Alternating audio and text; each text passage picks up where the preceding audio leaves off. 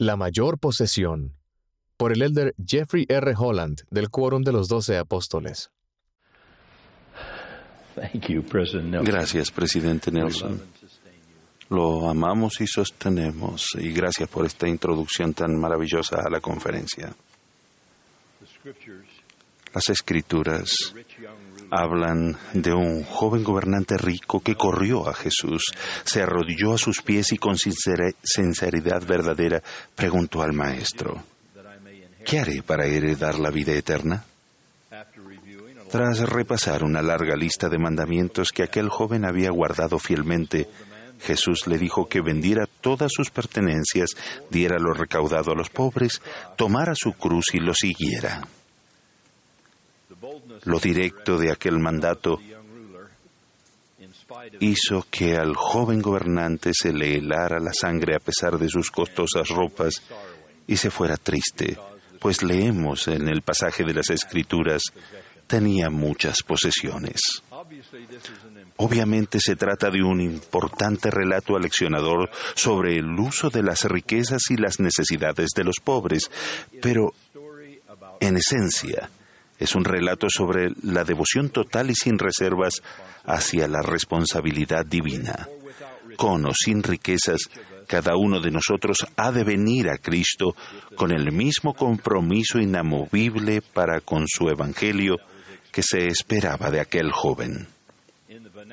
Como dirían los jóvenes de hoy en día, hemos de declarar que nos lanzamos de lleno. En su prosa característicamente memorable, C.S. Lewis imagina al Señor diciéndonos algo como lo siguiente. No quiero tu tiempo, ni tu dinero, ni tu trabajo, tanto como te quiero sencillamente a ti. En cuanto a ese árbol que estás podando, no quiero podar una rama por aquí y otra por allá, quiero echar abajo el árbol. Y en cuanto a ese diente, no deseo perforarlo ni colocarle una corona ni un empaste. Quiero extraerlo. De hecho, quiero que me entregues todo tu yo natural y te daré un cambio, un, te daré a cambio un nuevo yo. De hecho, te daré de mí. Mi voluntad llegará a ser la tuya.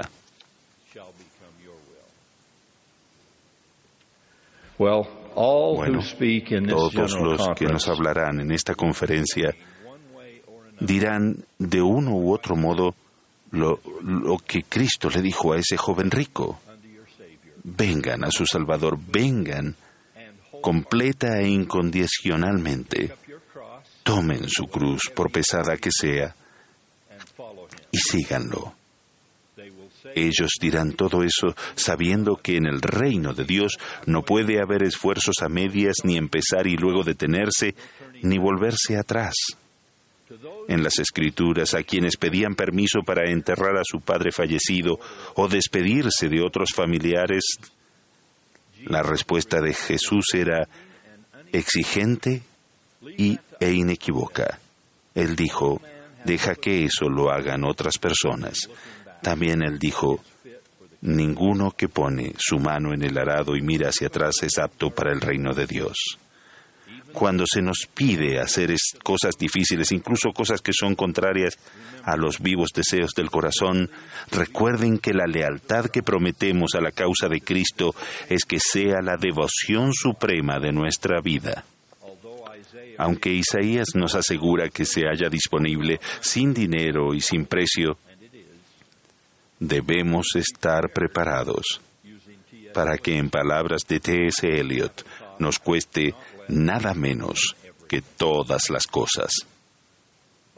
Por supuesto, todos tenemos algunos hábitos, defectos o historias personales que podrían impedir que nos sumerjamos espiritualmente en esta obra por completo. No obstante, Dios es nuestro Padre y es excepcionalmente hábil para perdonar y olvidar los pecados que hemos abandonado. Quizás porque le damos tantas ocasiones para practicarlo con nosotros. En todo caso, hay ayuda divina para cada uno de nosotros en cualquier momento que sintamos que debemos hacer un cambio en nuestra conducta. A Saúl, Dios le cambió el corazón. Ezequiel exhortó a todo el antiguo Israel a desechar su pasado y hacerse un nuevo corazón y un espíritu nuevo. Alma exhortó a hacer un potente cambio que haría ensanchar el alma y Jesús mismo enseñó que el que no naciere del agua y del espíritu no puede entrar en el reino de Dios. Claramente la posibilidad de cambiar y vivir a un nivel más elevado siempre ha sido uno de los dones que Dios concede a quienes lo procuran. Amigos, en la actualidad encontramos todo tipo de divisiones y subdivisiones, grupos y subgrupos, tribus digitales e identidades políticas con más que suficiente hostilidad por todas partes. Deberíamos preguntarnos si una vida más elevada y santa para decirlo en palabras del presidente Nelson, es algo que podríamos procurar?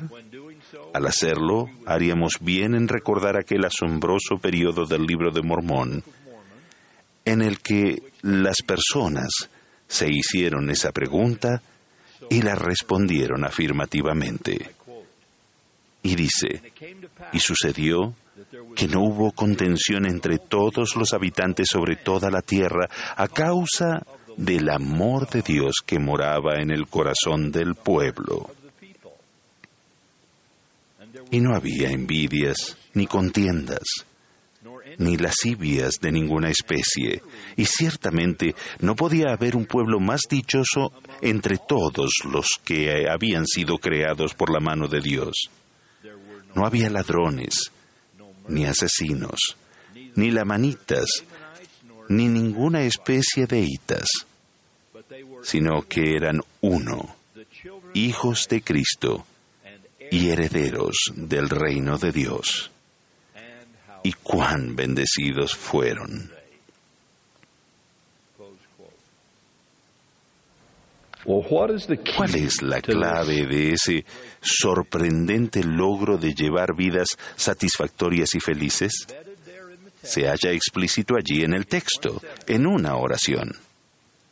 El amor de Dios moraba en el corazón del pueblo.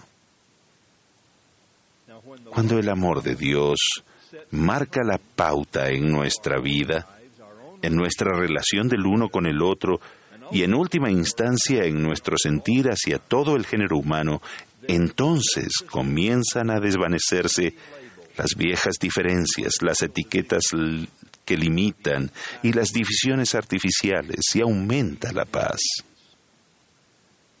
Esto es precisamente lo que sucedió en nuestro ejemplo del libro de Mormón. Ya no había lamanitas, ni jacobitas, ni josefitas, ni soramitas. No había hitas en absoluto. El pueblo había adoptado una nueva identidad trascendental.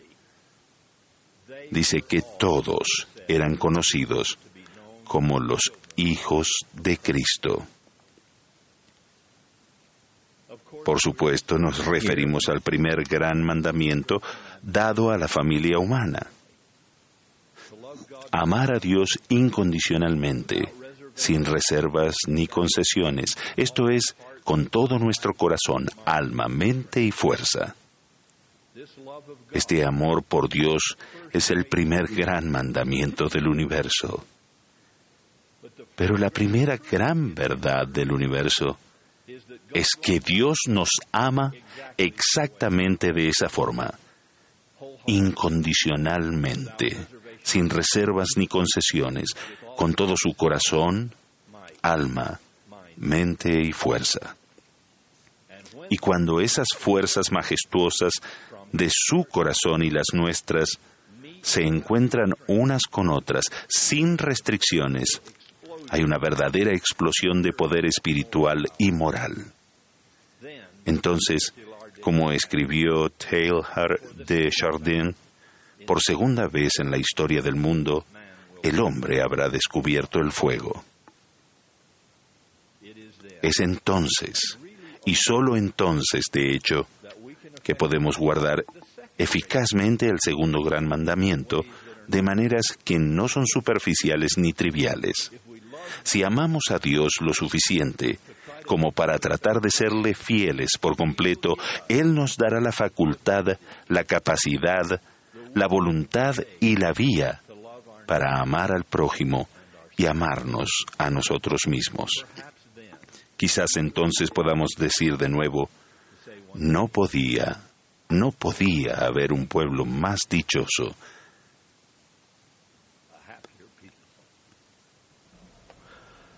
entre todos los que habían sido creados por la mano de Dios.